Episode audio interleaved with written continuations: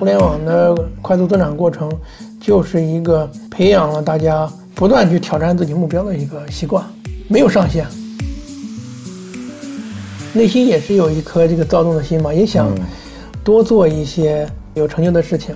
真的是有这个想法，在驱导着自己尝试一个新的岗位、新的平台。嗯，而且并不是每次调整都是为了薪酬。你作为患者，你居然想成为解决问题的人，这是叫创业者思维。那个癌症啊，在美国，包括前段时间他们发的报告，在上海、北京等地，五年的临床治愈率是百分之七十以上。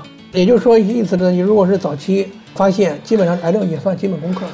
现在也谈不上已经说是谈癌色变了。我们这期里也有几个癌症，都基本包括晚期的，都得到有效的治疗。只要深入进去，其实有很多价值可以做到。目前为止，也想做一个阶段性的小结和回顾。这两年来呢，推动了超过十个渐冻症的药物研发的管线。这其中呢，我看到大概是三到四条有可能出现颠覆性的治疗效果。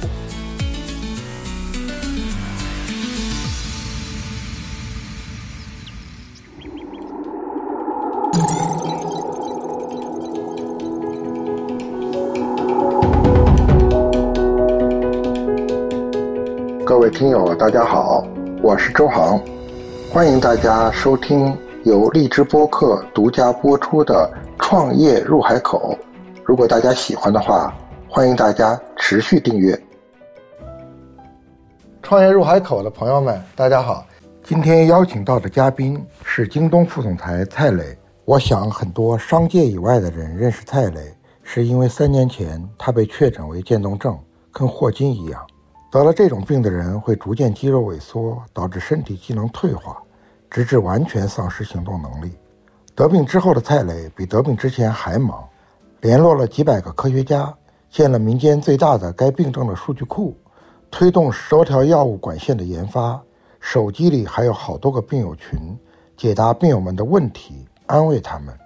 在他身上，我看到了一种用生命去创造的精神。大家好，很高兴啊。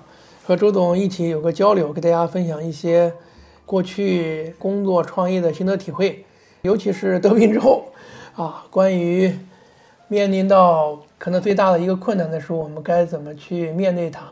或许这些心得体会能对大家有些启发和帮助，也希望在健康上给大家做一些分享。因为我之前投了一个孵化器，在国内，但是在国内的孵化器就做不起来了嘛，但是他呢后来就到海外做起来了，跟以色列合作。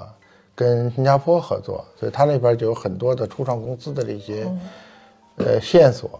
目前来看，我觉得东南亚的创业还不太成型，说实话，就是它很碎，不像中国这么有一个完整的一个统一的大市场的感觉。这两个月吧，人还没去嘛，我就通过远程的这种方式接触了一下他们的创业者，我感觉说实话呢，比中国的创业者啊差的还比较远。原来站在中国看中国创业者，觉得挑出各种毛病哈。如果你跟全世界比啊，中国创业者还是算挺一流的创业者。对，我觉得中国创业者，咱不能说科技创新是怎么去引领，但是我觉得创业者还是素质很高。嗯，关键是还勤奋。对我这一点我也特别认同。嗯，都很拼，拼简直就成了一种基本常态，不拼的反而成了异类了。对，是这样，是这样。因为咱也经历过这样的一个环境过来的，嗯，非常认同。因为我们生存的空间就很狭窄，不是说在体制内，在垄断的性的行业，咱们在这个行业里，就是说白了，不拼一定死，拼了不一定活。嗯，在 这样的一个环境下生存，所以已经习惯了。当时我最早不是从体制内出来到三星也是这样，但在三星总部，那在北京吗？当时在中国总部就在北京。嗯，刚开始我也经过一个教育和改造。因为毕竟我从体制内觉着，到点上班，到点下班是理所应当，加班是一种奉献精神。嗯，结果呢，因为毕竟在总部都是韩国人，我就下班嘛，到点了我就走。嗯，刚开始没觉得有什么不当，后来呢，那韩国领导就问，哎，你是不是工作不饱和啊？就慢慢的给你加工作量，慢慢半年呢，我也真的是理解了，或者是认同这种观念了。嗯，他们每天都十点多下班。他是真的有事儿做吗？嗯，还是说他们就已经形成一种习惯了？刚开始我也是有误解，我说这不是像以前说的吗？故意给家人表现的自己很辛苦很忙。对，但其实也不是。你像咱们现在理解，你只要想做事儿，有做不完的事儿。嗯，工作想去提升，包括你的这个业绩目标，可以说有无限的目标。嗯，你业绩增长性在中国，它有足够的市场，用户拓展。你像不管是腾讯还是像互联网，像京东啊，嗯，我们做电商的平台，嗯，我们这些年做下来，花了有十多年，嗯，用户可以说是从一千万甚至零开始，做到了现在今年我们的六亿，像腾讯的就超过十四亿了，这经历了大概十年的时间，十多年的时间，对，对，十多年的时间。但你想，在这个过程中，你每年是拓展百分之十的这个市场空间，还是拓展到百分之十五，甚至百分之二十，其实是都可以去努力的。嗯，它不是说某一个市场就这么固定了，每年你再努力也就百分之十，不是这样的。嗯，所以我觉得整个互联网的快速增长过程，就是一个培养了大家不断去挑战自己目标的一个习惯，没有上限。我还从来没这么看过啊！你看您的这个经历还挺有意思的，就是从体制内对，到了外企，然后从外企开始到了民企，嗯，从民企又到了互联网。对，我也想起我们小时候，你看我们毕业的时候，呃，最羡慕的同学就是说能进外企，对。对吧？那时候外企是所有大学生，尤其是名校的啊，首选。首选嘛。嗯。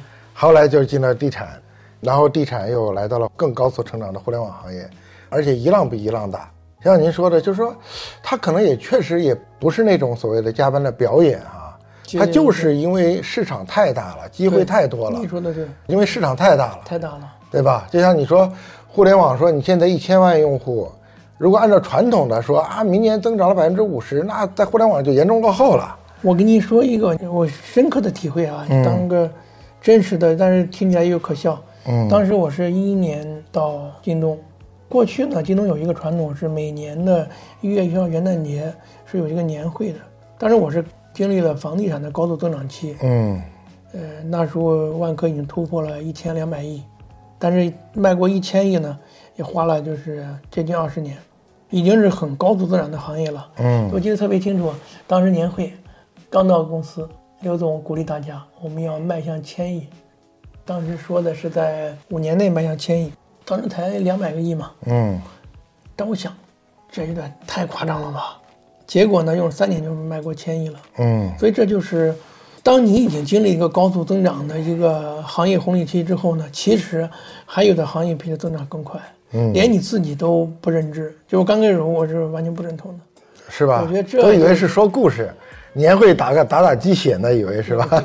你说的非常对，我都觉得这哎，这这这开玩笑，这绝对不可能。结果后后来发现，不仅仅是可能，这还保守。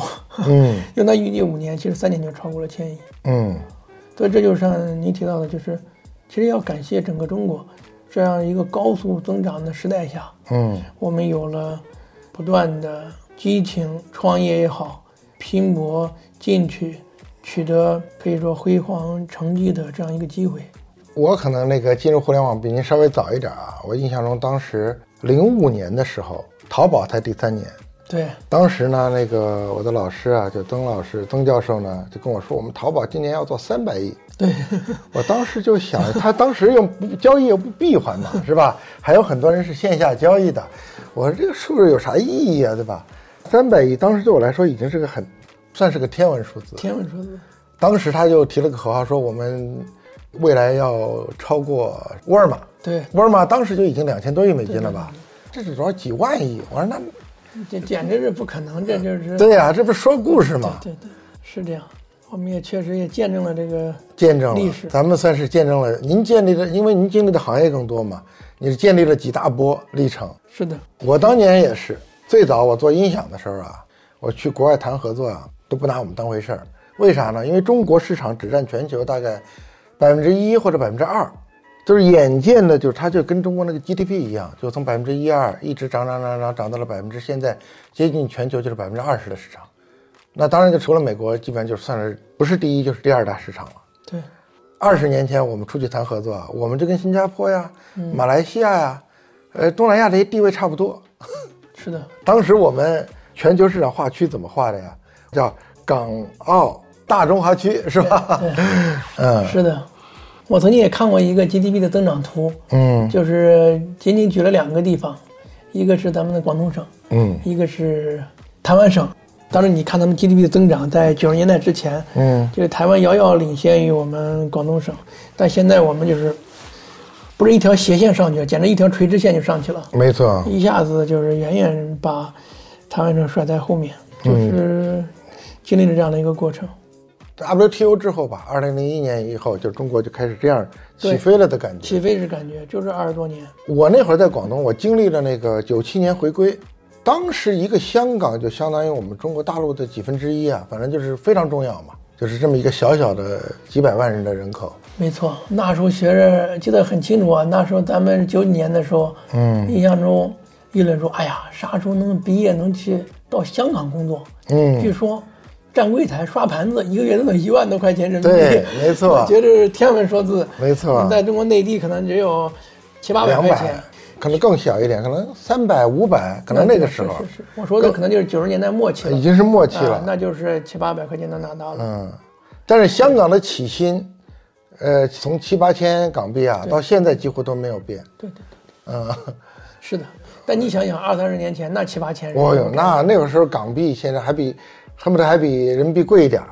哎，虽然您刚才说，比如说你从这几次行业的转换，都是别人来邀请你嘛，猎头啊或者什么来邀请您，对吧？因为你是专业岗嘛。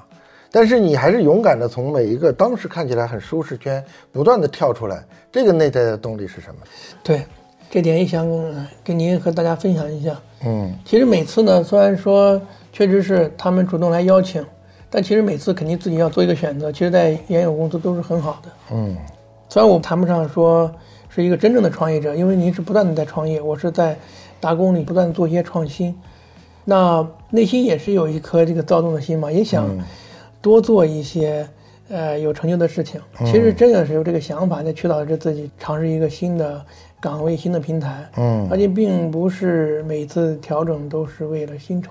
嗯年轻的时候是为加工资了，这对我来说考虑是很重要的。嗯但后续你包括从万科到京东，其实是降薪过去的，因为当时房地产工资真的很高，因为当时没上市嘛，现金工资还真给不了房地产这么高。是的，那后来就是说，您都愿意降薪过来，当时这种转换，而且当时又年轻，那会儿三十出头，对，三十出头。那对钱还是应该挺敏感的嘛。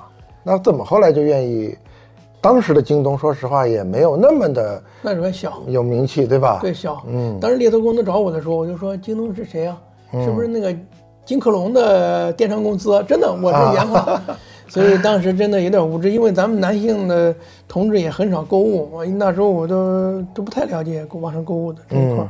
所以后来有一点就打动我，就自己去网上搜嘛。嗯我一看连续六七年增长，每年是增长百分之两百，就是每年是去年的收入的三倍，这个是绝对让我很震撼的。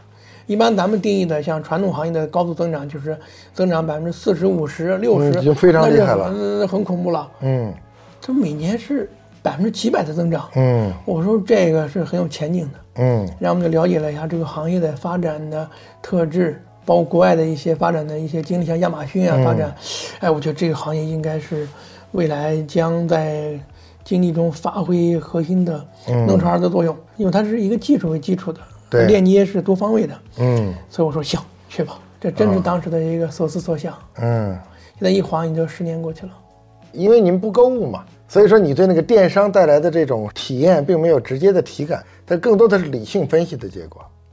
我，你想我四十岁才成家，对，那那后来在那京东又干了八九年才成家，所以呢，第一个对这个购物啊也没有深刻的感受，嗯。也不购物。说句实在话，嗯。不去商场，一般也就是吃饭的事儿呢就在单位解决，所以不觉得这个购物是多么迫切的需求，嗯，消费不占一个主导的这个生活，对，所以感受不深刻。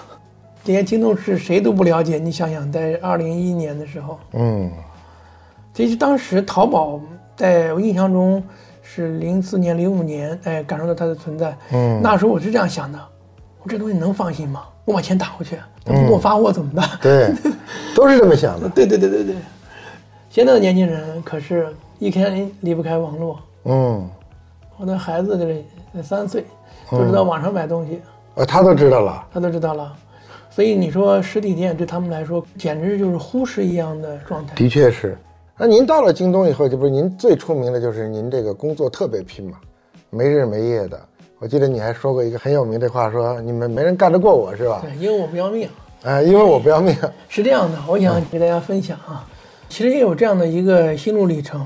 嗯。因为过去呢，都是知名的大企业，但是呢，企业相对来说呢，已经发展到一个很高的阶段上。嗯。你不管什么岗位进去，它都是一个相对固定的职责。嗯。呃，你干这个就干这个。嗯。其实对我来说呢，干这么多财税也是想做点新东西。嗯。那么京东呢，它是一个。虽然它已经是发展了好多年，高速增长的一定规模，但它依然是一个创业者的文化。嗯，在里面呢，还是一种创业的心态，创业的工作氛围。嗯，只要你有能力，可以给你无穷多的事情让你做。嗯，让你感觉干的很有成就感。嗯，也很嗨。所以当时我觉得，哎呦，很好，难得公司对你这能力的认可。嗯，让你做很多的事情。嗯，好多事情自己从来也都没有做过。我记得很清楚，一三年当时。公司第一次去拓展国际化业务，当时我也是几人成员之一。嗯，让你去摸索国际市场，甚至要做决策，要不在这投资开拓。呃，已经做业务去了，那个时候啊，那是做业务，就就是每个，因为还是那时候是先有事儿再有人，往往是事儿都已经跑到一半了，就是真正的这个部门的负责人还没有，基本上各个业务条件来支持。嗯，当时就这种状态，所以我感觉呢，哎。难得给自己这么多的锻炼机会，嗯，而且你每次做了以后，只要把事情往前迈了，你总是有成就感，对，所以自己也是很珍惜吧，嗯，很珍惜这样的一个工作的机会，嗯，所以呢，加上后续在互联网的这个高速发展下，国家给予很多的创新政策和扶持，嗯，只要你们互联网企业想要的、想做的，嗯，国家都支持，所以这也才有了后来您这个一手推进了整个的电子发票的事情。简单说一分钟哈，这个也是。到来以后呢，领导就提出这个要求，他说我们这光打发票一年几个亿，这个邮寄成本又很高，没错，而且是有几千人在打，因为你要封装发票，装到里装订进去，放到商品里，然后也有退货，你要重新嗯冲红，再重新打，这一个庞大的团队。随着业务的增长量，这个团队越来越大，嗯，就想能不能通过这种信息化的技术来实现。这种发票管理的创新呢？嗯，但是你知道当时我是什么感觉？我直接反应，我说这事不可能。你的第一反应是不可能？不可能，因为我的思路是，我们所能做的就是在国家现有的法律法规下，嗯，做一些我们能够尽善尽美的事情，嗯。但是这个事情是什么？第一个，突破现有法规，对，国家法律对什么电子性的方面从来没有界定，嗯，也不存在这个失误，嗯。第二个呢，国家也没有系统。不是说国家建个系统好，你申请去用，那我们积极最早的去申请，这好像是我们的这个对，这是我们的惯常思维。对，当时去做这个事儿，我第一反应说，我怎么可能一个企业去变革一个国家现有的一个管理体制，甚至法律，因为法律也都不存在，包括系统，甚至包括一些理念。嗯。我说这事儿太不可能了，但是呢，互联网就这种理念，说大胆去创新，大胆去努力。嗯，我们永远相信就可以通过我们技术去实现之前做不到的事情。嗯，这其实也延续着，包括目前你说我病了，就像这两天跟你讨论的，找了无数的科学家，科学家都认为这个事儿是不可能，很多科学家都认为，渐冻症在一两年以内攻克是不可能的事情。嗯，这其实也影响到我现在了。你说我得了这病，基本上我们这个病。也是有一百九十多年了。嗯，准确定义这个病有两百年了，快啊，接近两百年。就准确定义，您说的非常准确，就是这个病的产生绝对不是两百年。嗯，但是人对这个病呢没有清晰的认知。嗯，只有在一百九十多年的时候，在西方准确的界定了这个病是什么特征的，有哪些特质的，病人是生存期怎么样，都很清晰了。嗯，但这两百年来，应该说没有一个患者。能够真真正正的把自己所有的能量、资源，甚至资产，投入到这个病的攻克之中。虽然这个力量可能是非常微弱的，可能也是创业带给您的啊。我们传统思维嘛，就像您说的，呃，要不然就是说现在的国家法律是怎么规定的？对。要不然我们最多就是当个早鸟。对，国家已经有了，我们作为第一个投弹汤，我们去。对，但是我们从来就没有把自己当做是一个可以改变这件事情的一个主体。对，改变现状，嗯，甚至别人都认为不可能事情，就把它创造出来。客观说，这也是京东对我最大的一个。当时您去怎么突破的呢？你第一反应是不可能，对我觉得不可能。那后来怎么还是去做了呢？不可能。嗯，我觉得也是整个氛围给你的，就是第一个 just do it，嗯，就想，其实公司还是强调一种执行力，就是你别管这个事情有多难，我们走到今天，一步一步是把不可能变成可能，才有今天的成就。对，这是老板的一句话，嗯，我也记在心里。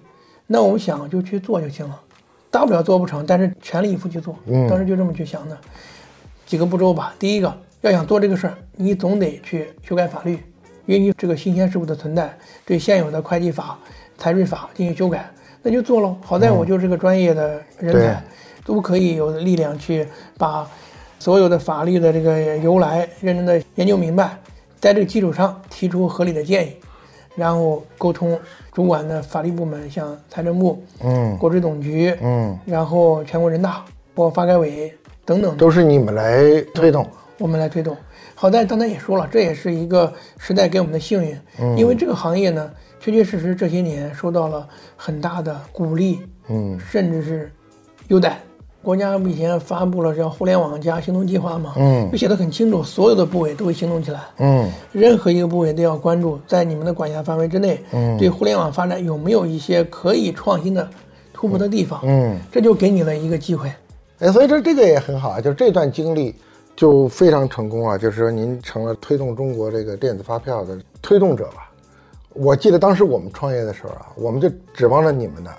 我们因为那时候做打车嘛，对对对，要发票啊，比电商还麻烦。是的，因为我们这税就是几十块钱，他也要发票，我们又不像出租车上能给人撕票，所以我们就指望你们跑在前面了。对，滴滴也是收费很大，几方面哈，一是这个发票本来是管理程度比较大，还有一个就体验问题。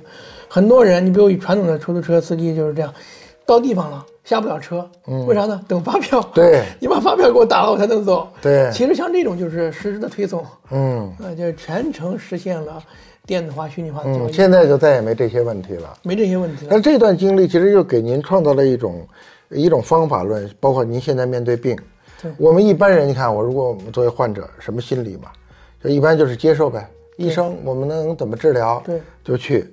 再积极一点，主动寻医问药，哪儿医生更好？对，哪有什么最新的治疗方法？我们也就撑死做到这儿。像您就开始属于极少，应该凤毛麟角吧？在全球应该全球是第一个第一人吧？对，就是说你作为患者，你居然想成为解决问题的人？对，确实是这样啊，这是叫创业者思维。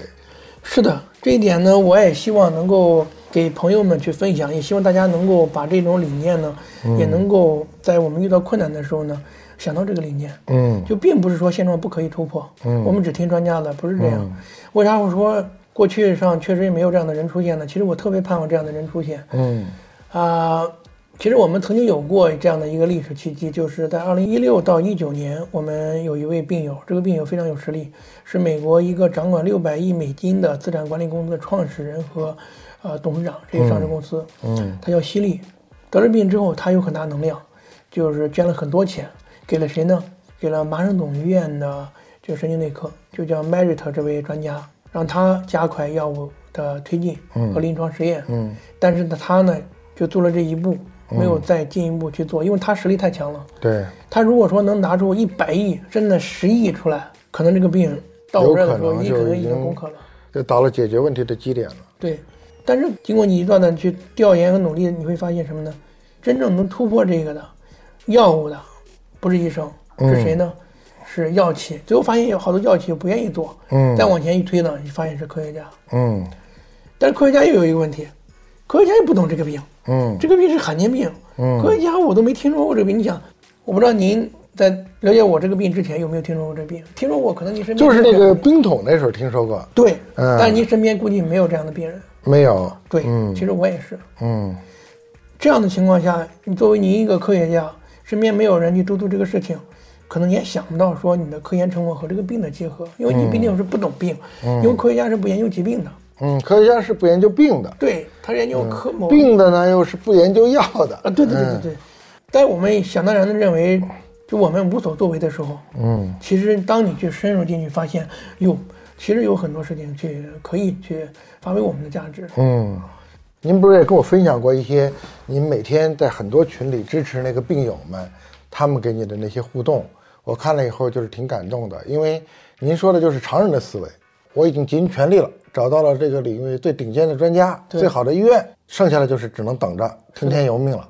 我能做的其实是非常的有限。是的，嗯，其实刚开始做的时候呢，也觉得这个事儿值得做，哪怕就自己倒下了，也是为这个事业能添砖加瓦。嗯，但后来卖了半年之后，嗯，发现非常有希望。就像刚才刚见到您所说的，嗯，或许这个希望就在不远的。前方，嗯，但是两年多前去探索这条路的时候呢，嗯，是觉得什么是一片黑暗，嗯，觉得这事儿根本不知道我去找谁去，我也不认识科学家，嗯，那时候咱以前在企业里一般不找科学家去打交道，多数是咱企业家或者投资人，所以呢，就是只要深入进去，其实有很多价值可以做到。目前为止也想做一个阶段性的小结和回顾，这两年来呢，推动了超过十个。渐冻症的药物研发的管线，嗯，这其中呢，我看到大概是三到四条有可能出现颠覆性的治疗效果。嗯，是您推动的，都是在国内还是在国外？呃，大部分是在国内，因为我的这种资源都是在国内。嗯，国外呢也有，多数是华人。嗯，现在是在国外的，对，国外的对华人背景。一方面是这个个人与国外的这个出达的能力问题，第二个呢。我觉得也有一个文化和语言的问题，嗯，就是你有也有一些国外的人士呢，我们也能通过邮件啊，通过简单的这种商务式的交流可以建立联系，但是你会发现很难就突破性的合作达成共识，嗯，因为人要讲讲感情的嘛，感觉讲讲情怀，对吧？像我们的科技这一块，其实你会发现生物医学全世界的顶尖的科学家里面都离不开中国人的身影。是的，这这真的挺有意思。所以这一点我也是我的幸运。嗯，你会发现最著名的实验室里面，不敢说中国人在负责，里面一定有最差也有中国人的博士后，一定有，一定有。所以我觉得也是很幸运的，能够找到足够优秀的科学家一起去探索。所以我也想呢，给我们这个社会上有能量像您这样的企业家呢、投资人呢，也希望大家能够关注一下。嗯，在中国的生物科学家。这块能不能有好的项目去转化？嗯，我觉得其实是有希望的。嗯，有，而且我觉得您刚才说的有一点啊，对我来说是蛮有启发的，就是什么呢？您说这个为什么生物这个没有像伊隆马斯克这样有一个用第一性原理来思考的一个企业家，对吧？然后呢，把问题拆解清楚，而不是说啊，大家都说一个遥遥不期的一个东西，什么几十年以后才能攻克什么的。如果你内心中真有一个强烈的愿景和紧迫性。你就是会倒推的，用目标来倒推眼下的工作的。我其实我特别愿意跟您分享这方面的我的感受哈。嗯，我觉得在中国也好，国外也好，尤其中国，我觉得特别的需要一种结合。什么结合呢？就是科学家和企业家的结合。嗯，其实马斯克也是。你说马斯克他是一个科学家吗？他也不是。他不是。对，但他的创新精神、拼搏精神和动用社会资源的能力，嗯，远远超过几乎所有的科学家。那肯定。嗯，而且他市场化的这种拼搏精神，我觉得科学家是不具备的。嗯，抱歉啊，我这么对科学家有一点，好似他们可能不一定认同的评价。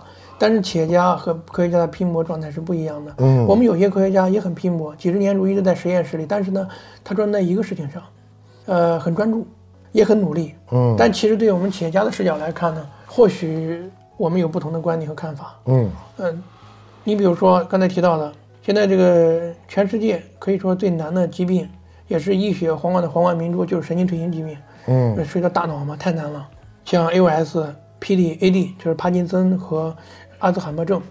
刚才您说科学家其实也挺勤奋，天天都十几个小时泡在实验室里，他不可谓不勤奋，对吧？非常就是说，但是他和企业家精神相比，和企业家比，他差在。哪个东西上？我认为可能有时候是一个思路的问题。我举个例子，包括前两天我给他们在做动物实验就提这个问题。科学家呢，他非常的严谨，嗯，更多的聚焦在这个事情的本身的原理上，嗯。咱们企业家呢，更多的聚焦在第一个创新这一块，第二个什么呢？就是转化这一块。你可以研究二十年，但是我考虑的是更多的转化应用，怎么能够帮助治病救人？嗯，怎么能够社会上直接转化为社会价值、商业价值？嗯，这其实是。企业家能够做的，但因为科学家他的关注点不一样，他可能就脑子里也不打算考虑说商业价值啊，什么治病救人，这不是他的职责。嗯所以我觉得非常盼望的是，中国这么多的科研成果能够结合着我们的投资人，结合着我们的优秀企业家一起来开拓这个转化。现在啊，我也观察到了，就是有越来越多的这个企业家愿意去助推这个科学。前两天我有一个朋友，也是来这儿喝茶，他就说他是中科大毕业的，他现在企业不错了，他就很悄悄的自己先给母校捐了一千万，说每年什么都不要求，就是无条件的资助这个青年学者。嗯，就是我一年这个小则几十万，多则几百万的，反正就我就资助你们，你们就让你们去做任何你们想做的事情，对对不用再像体制内那样去，呃，报项目啊、写审批啊，就不用再搞这些事儿了。我给你讲一个真事儿。嗯今天有一个科学家告诉我，他很自豪，嗯他批了一个叫国自然基金。他说我们光努力这个事情，努力了半年多啊终于把这个钱给批下来了。我说多少钱？二十万。我说你耽误半年时间批二十万，我给你，你赶紧干就行了。然后你说我们原来能想到的就是这么点儿，给点钱啊就完了，不求回报。那您现在说，比如说企业家怎么才能够使得这个科学的东西能够变得更快啊，转化的更多呢？非常好这个问题，嗯我跟你分享，也是我这两年能够探索的体会。嗯，其实科学家不管他是多么卓越的一个科学家，您记住，他不是企业家。嗯其实科学家是罕见有能力去做是一个优秀的企业管理者。嗯你包括他去招聘、人事管理、财务管理，更不要说融资上市，这不是他的专业。如果这都能做得很好的话，基本上我们就也没什么价值了。嗯我们干了二三十年，勉强能够把一个企业管好，那他作为一个科学家，上来就能把一个企业管好，我觉着不太现实。嗯啊，这或者说风险很高。那这就是个鸿沟的差距。他这个做科学本身又是个高高风险的事情，对，谁也不敢保证两年之内一定出结果。那如果你用投资或者用创业这种目标导向的东西要求他，他的确他不 match 啊这个事儿。这本身是有一个矛盾，但其实呢也并不是不可解。嗯，第一个呢，首先我们投资人要有足够的专业去识别这个项目的风险度。嗯呃，你要说百分之百成功的项目，我觉得也不现实。嗯像那个任正非说的，能百分之三十的成功概率我们就去做了，等到百分之七十根本轮不到你。没错。所以我觉得呢，如果我们足够专业，是可以看到这个项目的希望的概率的。嗯但是我觉得可能问题在于说，这位科学家要得到一定的辅导，就包括我跟你说谈一些对赌条款，嗯那是你也要理解的。嗯啊，为什么让你对赌？其实是希望你能够全身心的投入这个项目，嗯不是光有技术就能成功的。嗯其实要给他一定压力。嗯其实呢，我觉得要有一个专业辅导和教育，要不然好多项目，客观说就死在这个科学家手里了。嗯，这个事儿不是一个两个了，专利在他手里，你要想真的把它转化出来，你是一定要给他合作。对。但是商业资本给他就谈不拢啊，现在就卡在这儿了。嗯，那买或者说入股这种，他不可以吗？你说对了，最好的形式就是你不要管企业，嗯你把你这个技术都加入股，这他也不乐意，然后他又不乐意。他就非得这些事儿是我自己的，我要把它弄成。